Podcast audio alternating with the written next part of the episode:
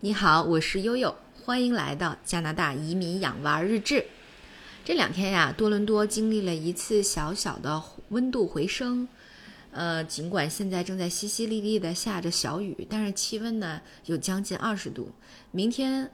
呃，CBC 的新闻说啊，明天的气温呢会达到二十二度。但是呢，这么舒服的秋天啊，在这个周日估计就要结束了啊。我看这个周日好像气温就会啊下降到七度啊，下个礼拜还会更低。嗯，真正的冬天啊就要来了。呃，那么，呃，趁着在啊，入冬天气真正的寒冷之前，我的好朋友就是我们暑假去辛辛那提玩的那家朋友，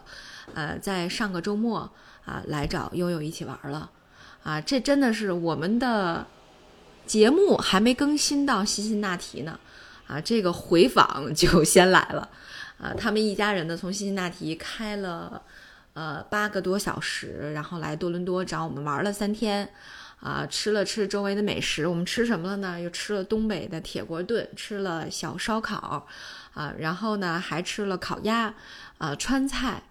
呃，把我高中同学吃的是不亦乐乎啊，非常开心，说他下一明年的啊，下一个春假的时候还要再来，啊，那么这一次呢，也是解了他多年来的一个心愿，就是他一直特别想玩密室逃脱。啊，因为在美国的时候啊，他们住在辛辛那提附地的附近的这个梅森市，梅森市周围的密室逃脱，用他的话说，虽然说孩子也经常去玩，但是大部分的脚本呢都是英文的，啊，所以她特别想带着她老公，带着她爸爸妈妈。啊，一起体验一下中文脚本的密室逃脱。所以到了多伦多，到了列治文山，这个资源就显得非常非常的充沛了，可选的余地有很多。我的我家周围差不多能够提供中文脚本密室逃脱的就有两三家。啊，如果你把这个范围扩大到北约克，扩大到这个施加堡，那么这个范围就更大了，有五六家。说起来，这个蜜桃呀，我觉得多伦多整体体验的蜜桃和国内的蜜桃还不太相似。以前我在国内工会的呃国内工作的时候啊，一直管工会，所以经常有机会跟年轻的同事们一起，啊，利用周末的时间去参加这个蜜桃，就是做这种蜜桃的游戏。呃，我感觉比较大的区别呢，是我在国内的时候，只要是去玩蜜桃，我就一直是在做题，因为大家可能知道，就是。嗯，有的时候那个最关键的密码是要靠拼图，或者是要靠一个数独，然后最后才能解出来的。而我好像每一次一进去就会委以重任，然后我就一直在拼图，要么就是一直在做题。反正我每一次好像都是在，呃，这一个小时或者一个多小时的时间，我就一直是在解不同的数学题。虽然我的数学不是很好，但是，嗯，就这种逻辑和数学题，为什么总是轮到我的头上？我没有参加过太多故事剧情的，这就更别说有 NPC 了哈。可能也是，嗯嗯，比较早。我觉得玩的时间好像主要集中在二零一七年我爸爸生病之前。对，然后呃，我我又问了大洋，大洋对于蜜桃实际上就更没有什么概念了。呃，但是特别有意思的一个是什么呢？我们那天去玩的时候还在讲，就是因为大洋在呃国内的时候曾经做过几年的商业地产。然后他们在东北当时有一个项目哈，呃，这个项目一直不温不火，呃，不温不火的原因，我以前经常跟他讲，我说其实本来这个这个业态是要在，呃，二零一七年的一月一号元旦开业的，结果因为我爸爸大出血做了手术，然后刘洋从东北啊赶回来照顾我父亲，照顾了四天，所以没有办法，这个项目最后是一月六号才开张的。我说可能是因为。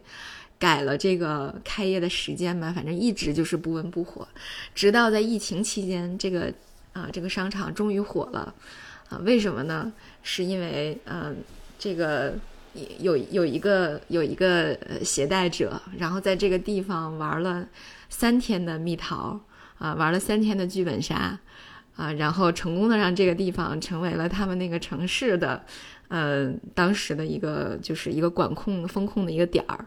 啊，凡是去过这个地方的人都要这个啊隔离很长一段时间，好，所以他们他们的这个 呃商场终于在疫情期间火起来了哈，就是因为蜜桃和剧本杀。对我们这次选的是施家堡的一个剧本杀哈，呃，挺有意思的，它也跟。呃生物实验室啊，跟这个呃奇怪的病毒啊、僵尸啊有关系的这样的一个主题。那么本来我们预约的是九个人哈，因为我的好朋友带了他嗯九岁和六岁的女儿，还带了他七十二岁的父亲和七十岁的母亲啊，加上我妈妈七十岁，我们想一起体验一下。就是本来约的是九个人，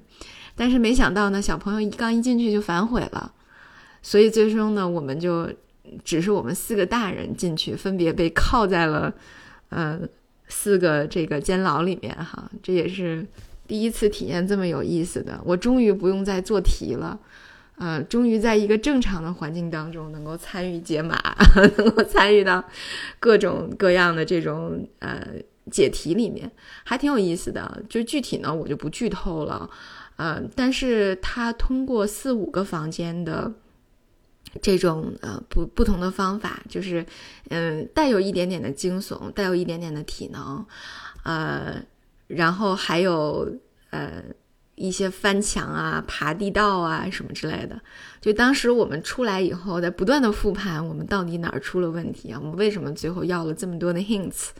对，后来想了想，就是其中就是因为有一个，就是我们没有找到有一个密道，就是因为大家都没有想到，居然还能有密道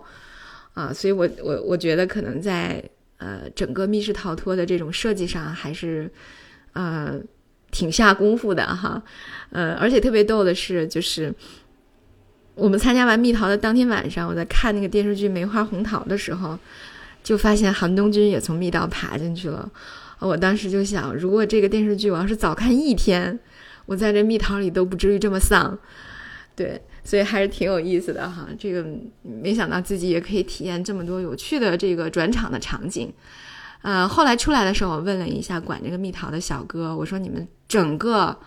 呃，这一套脚本，然后带呃装修设计，然后带这些道具，啊，那那是不是都是国内的呀？他说对，都是杭州的。他说对，所有的东西都来自于杭州，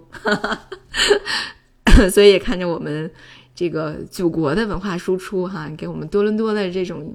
呃生活带来了呃无穷的快乐的体验。呃，那大家可能感兴趣，大概是多少钱哈？这个差不多是四十刀一个人，呃，那么如果你还帮着分享朋友圈啊什么的，他还会给你打一个折，所以还是蛮有意思的哈。感兴趣的小伙伴还可以私我，我可以帮你们推荐一下。啊，那么我也发现了周围还有一些。呃，蜜桃就我家附近，就列治文山也有一些不错的蜜桃和中文的脚本啊，还有一些这个古代场景的脚本，因为都是可以换这个衣服、换换道具啊什么的，所以我觉得如果有这个其他族裔的朋友一起去体验中国的这种古装的脚本的话，也是蛮有意思的。通常能够提供中文脚本的，都其实都是中英双语。